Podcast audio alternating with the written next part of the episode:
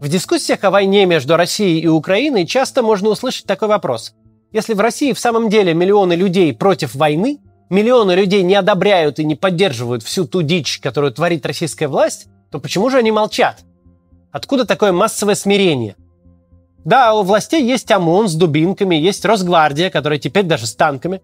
Но ведь если на улицах городов окажутся даже не миллионы, а просто сотни тысяч протестующих, что же сможет сделать та же Росгвардия? Что сделает ОМОН? В мегафон требовать от граждан разойтись этот ОМОН будет, а не дубинками кого-то там лупить. То, что работает против десятков и сотен митингующих, не поможет при настоящих масштабных протестах. Это много раз э, изучено, и мы видели опытным путем проверено. И если бы вот россияне всем миром, всем народом выступили против преступной власти и войны, то и война бы закончилась в одночасье. Но этого не происходит, и отсутствие какого-либо масштабного народного действия работает как ложный аргумент. Глобального протеста нет, потому что типа всех все устраивает. И этим аргументом начинают пользоваться, в том числе пропаганда, которая говорит, вот, смотрите, никто же не против, значит, все за. Что не так в этой логической конструкции? Чтобы разобраться, мы поговорим об исследованиях, проведенных в разных странах и в разное время. Все они касались особенностей социальной психологии, закономерности поведения людей, оказавшихся в составе какой-то группы. От нескольких человек, составляющих какой-то коллектив, до больших групп, объединенных одинаковым бэкграундом.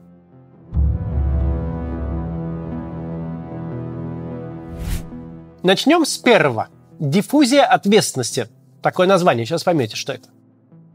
В 60-е и 70-е годы прошлого века американские ученые Биб Латане и Джон Дарли обнаружили закономерности в поведении людей, оказавшихся свидетелями какого-то чрезвычайного происшествия. Вот что выявили ученые. Эффект свидетеля, такое закрепилось за этим явлением название, фиксирует склонность человека к пассивной реакции в кризисной ситуации, если рядом есть другие люди. Сначала на такую закономерность обратили внимание при расследовании преступлений. Если свидетелем нападения становился один человек, он скорее вмешивался в ситуацию. Если же очевидцев было несколько, то большинство людей предпочитали пассивную роль и полагались на других. Это наблюдение подтвердилось в ходе эксперимента. Его участники приглашались в комнату, где им предполагалось заполнить анкету, значит, что они этим займутся. В это самое время комнату начинал заполнять дым, типа пожар. 75% испытуемых, находящихся в одиночестве, немедленно сообщали экспериментаторам о происшествии. Если же в комнате присутствовали сразу несколько человек, то испытуемые реагировали на задымление вдвое реже. В некоторых группах тревогу начинали бить лишь 10% участников. Позднее подобные эксперименты проводили и другие исследователи, а в 2011 году в распоряжении специалистов оказались данные исследований проведенных за последние 50 лет на эту тему, с охватом около 7 тысяч человек. Метаанализ этих данных подтвердил существование эффекта свидетеля. Стоит заметить, что ученые, которые начали все это дело, в изучении эффекта свидетеля не ограничились фиксацией факта, а пошли дальше. Они попытались выяснить природу такого поведения. Какие психологические процессы препятствуют тому, чтобы человек принял решение вмешаться в ситуацию? Связано ли это с рисками, которые берет на себя помогающий? Выяснилось, что почти нет. Даже наоборот. Чем очевиднее была опасность чрезвычайной ситуации, тем быстрее приходили на помощь свидетели-одиночки. А вот размер группы свидетелей влияет на процесс принятия решения напрямую. Этот эффект обнаружили и исследовали те же Латаны и Дарли. Сейчас об этом подробнее поговорим и много о чем другом. После рекламы посмотрите, пожалуйста.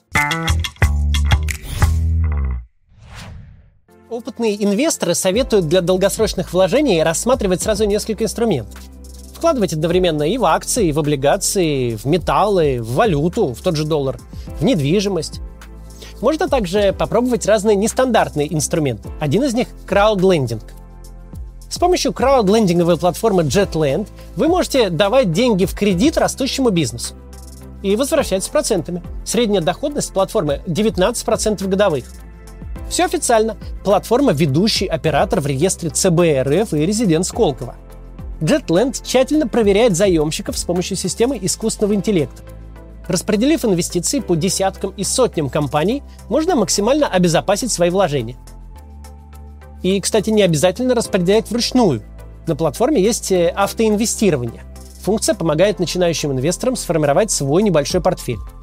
Вы можете выбрать уровень риска, сроки инвестиций и настройки диверсификации или подобрать одну из готовых стратегий. Если бы вы начали инвестировать на JetLand год назад и вложили бы 100 тысяч рублей, то сейчас бы у вас на счету было 119 тысяч. Вложили бы миллион, получили бы 190 тысяч рублей прибыли соответственно. А если вы зарегистрируетесь на JetLand по ссылке в описании или QR-коду и пополните инвестиционный счет, то получите плюс 8% годовой доходности в течение одного месяца. Ссылка будет действовать только 7 дней с момента выхода ролика.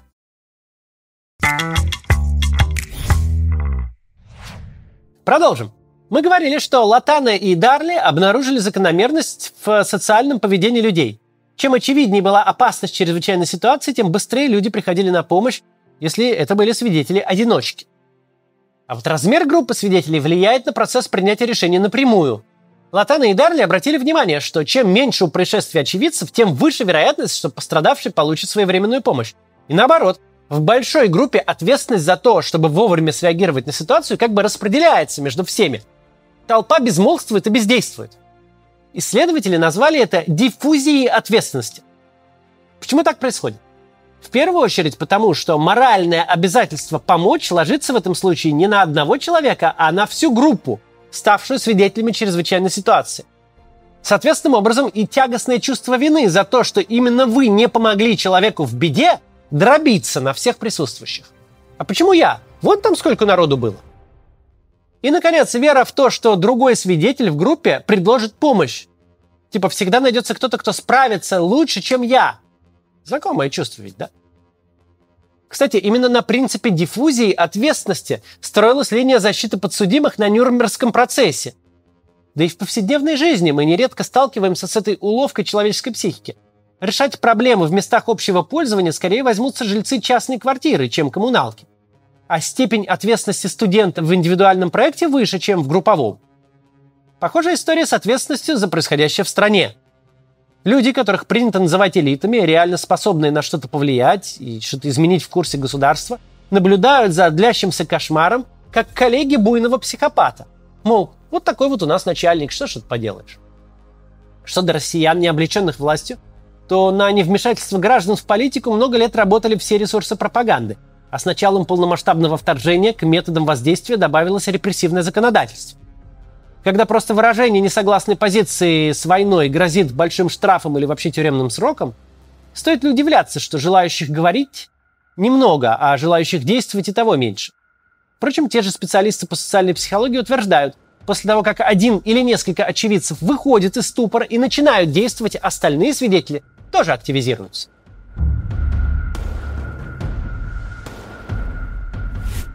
Еще одно важное явление из области социальной психологии описали в 30-х годах прошлого века. Американские психологи Флойд Генри Олпорт и Дэниел Кац назвали его множественным невежеством. Суть его заключается в том, что люди часто ошибочно оценивают точки зрения окружающих по какому-либо вопросу и соглашаются с этим несуществующим мнением большинства. Разберем на совсем простом примере. Представьте, что вы студент и слушаете лекцию в компании с другими студентами. Лектор долго и занудно рассказывает о каких-то малопонятных вещах. И чем дальше заходит повествование, тем меньше вы понимаете суть. А между тем лектор останавливается и предлагает задать вопросы тем, кто не до конца разобрался в излагаемой теме. Вы оглядываетесь по сторонам и не видите ни одной поднятой руки. Ну вот, всем все понятно, я один такой тупой, видимо, думаете вы. И не решаетесь поднять руку. Вот только поведение других вы интерпретировали ошибочно. На самом деле все молчат не потому, что всем все понятно, а наоборот. Все молчат ровно по той же причине, что и вы. лекция непонятна от начала до конца. Стоит понимать, что множественное невежество – это очень скользкая и неприятная ловушка. Ее действительно трудно избежать. Ведь свое начало она берет в одобряемом и, в общем-то, естественном для человека соблюдении социальных норм. В школе, в коллективе и в отношениях с друзьями и незнакомцами. Так устроена человеческая психика, что усвоение правил игры дается нам проще, чем критическое к ним отношение. Особенно если есть те, кто заинтересован в поддержании искаженной картины мира. Например, руководство компании, которое активно поддерживает мнение, что трудиться по 12 часов без выходных и отпусков – это нормально. Да и вообще все так живут.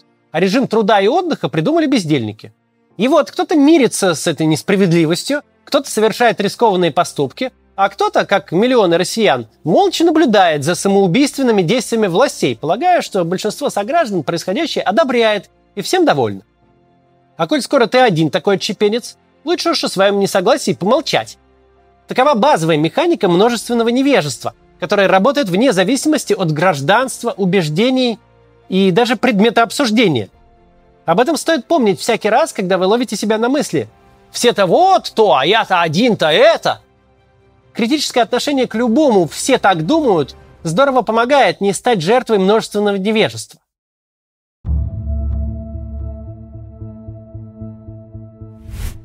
Психологи отметили, что в любых сообществах, ориентированных на принятие общего решения, часто возникают трудности с рассмотрением альтернативных точек зрения. Наша природа такова, что мы склонны переоценивать нравственные и интеллектуальные качества группы – а многие стремятся во что бы то ни стало избегать конфликтов, даже ценой отказа от собственной точки зрения. Тех, кто готов погибнуть за свои убеждения, в человеческой популяции вообще мало. Зато есть поговорка «худой мир лучше доброй ссоры». Даже группа, состоящая из умных и компетентных людей, может допустить серьезную ошибку. А если люди в группе собрались не очень компетентные и умные, то количество неправильных решений может возрасти в разы – Особенно если правила группы требуют от участников меньше обсуждений и больше согласованности. Ну, помните вот это вот все. Парламент не место для дискуссий. Теория группового мышления была впервые описана Ирвином Дженнисом в книге «Жертвы группового мышления. Психологическое исследование внешнеполитических решений и фиаско». В этой работе Дженнис отметил ряд симптомов, которые говорят о том, что группа находится в зоне риска, и ждать от ее участников разумных и компетентных решений не стоит – к явным признакам скорого провала исследователь отнес иллюзию непогрешимости и веру в высокий морально-нравственный уровень группы. Дескать, образованные и опытные люди, к тому же наделенные высоким статусом, как с ними не согласиться? Затем, следующий признак – игнорирование группы любых сигналов извне, укрепление негативных стереотипов об оппонент. Например, что все они обязательно слабые, злобные или глупые или продажные – ну или там сплошь иностранный агент. Далее самоцензура, как следствие давления на любого члена группы, чьи суждения идут в разрез с генеральной линией. Тоже знакомо. Ну и, наконец, ограждение членов группы от любой информации, противоречащей господствующему мнению. Собственно, наличие хотя бы пары симптомов уже говорит, что сообщество стало дисфункциональным, что мы и наблюдаем на примере российских властей всех уровней. Процветает в условиях таких групп и еще одно явление, названное как эффект ложного консенсуса. Суждения при этом явлении крайне примитивны. Мнение нашей группы единственно верное. И с ним согласны все. Любые указания, что согласны не все, что правота точки зрения, сложившейся в конкретной группе, совсем не очевидна, воспринимаются радикально. Кто не согласен – враг. Ну или в лучшем случае глупец, мнением которого можно пренебречь. В той или иной степени эффект ложного консенсуса касается каждого из нас. Нам свойственно считать свои взгляды самыми нормальными и здоровыми, а свой выбор самым здравым и логичным. Всем нам хочется окружать себя единомышленниками. Кто в последние полтора года не чистил в сердцах соцсети? Но как быть, когда в ловушку ложного консенсуса попадают власти большой страны?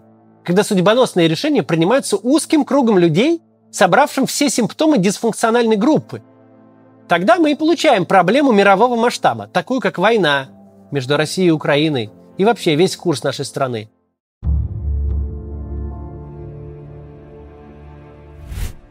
Дальше. Наверное, все мы задавались вопросом, а как сторонники войны со всем этим живут? Как живут люди, развязавшие и ведущие эту несправедливую войну, причинившую столько горя людям? Как они в зеркало на себя по утрам смотрят? Как с совестью своей договариваются? Не может же быть, что у всех этих чиновников, депутатов, оборонщиков, офицеров, пропагандистов, тысяч людей, вовлеченных в это все дело, совсем не было совести никогда.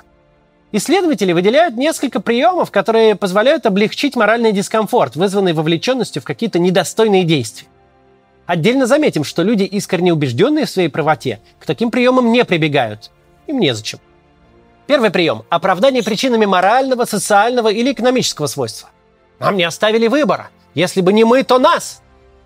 Чтобы закрепить эффект, используется второй прием – эфемизмы и иносказательная риторика. Высокоточные удары вместо бомбардировок городов, освобождение территории вместо оккупации или захвата земель, а смерти мирных жителей равнодушно именуются сопутствующим ущербом. Третий инструмент для облегчения морального дискомфорта – сравнения, выгодные для оправдания своих действий. Мы воюем аккуратно, а вот американцы вообще ядерное оружие применили, и ничего. Или расчеловечивание образа противника. Нечего с ними церемониться, типа там одни нацисты. Вот так вот банально это устроено. Закончить хочу вот чем. Все исследования, о которых мы сегодня рассказали, были сделаны не в наше время и не в нашей стране. И ученые, которые изучали эти проблемы, и участники экспериментов и исследований не были нашими соотечественниками. Но человеческие сообщества подчиняются неким общим принципам и закономерностям. Эффекты социальной психологии работают в любой стране и в любом обществе. Это очень хорошая новость для нас с вами. Для всех, кто хочет и готов восстанавливать нашу страну, когда придет время. Потому что означает она следующее. Вся эта риторика о национальных дефектах россиян, какой-то нашей особой и обязательной врожденной покорности – это глупость, не имеющая никаких научных подтверждений. Да, наша страна сейчас в тупике, но выбраться из этого тяжелого положения возможно. И если мы сумеем правильно отрефлексировать этот нездоровый, стыдный и тяжелый опыт – то у нас есть все шансы построить мирную, благополучную и процветающую страну. История знала немало примеров, когда большие сообщества людей под влиянием законов социальной психологии принимали неправильные решения и выбирали неверные пути. Но всегда в силах этого же общества осознать свои ошибки и по возможности их исправить. Помимо всего, о чем мы сказали, есть еще один важнейший аргумент, который может перевесить все прочие.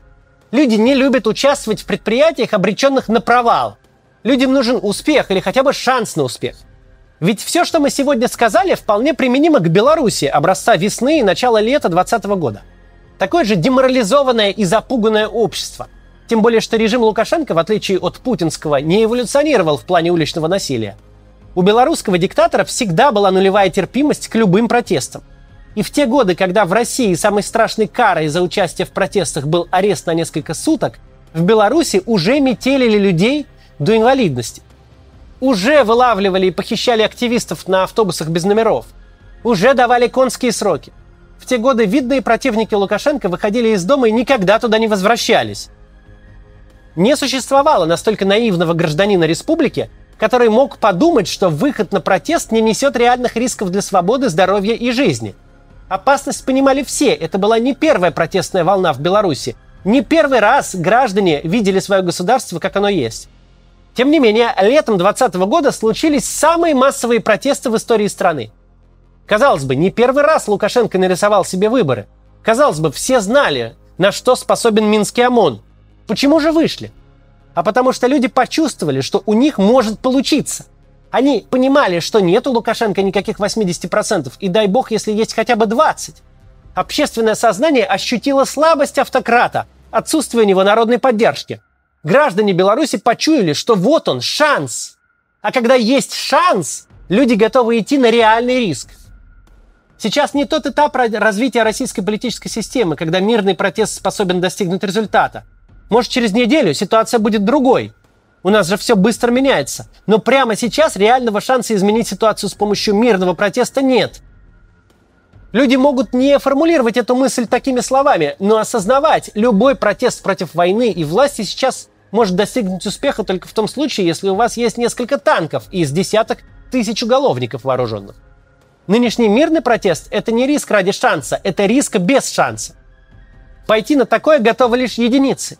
И все понимают, что их протест закончится максимально жестким и максимально быстрым подавлением, а главное, что их никто не поддержит. Это ощущение витает в воздухе. Пока предприятие обречено, не стоит ждать массового к нему присоединения.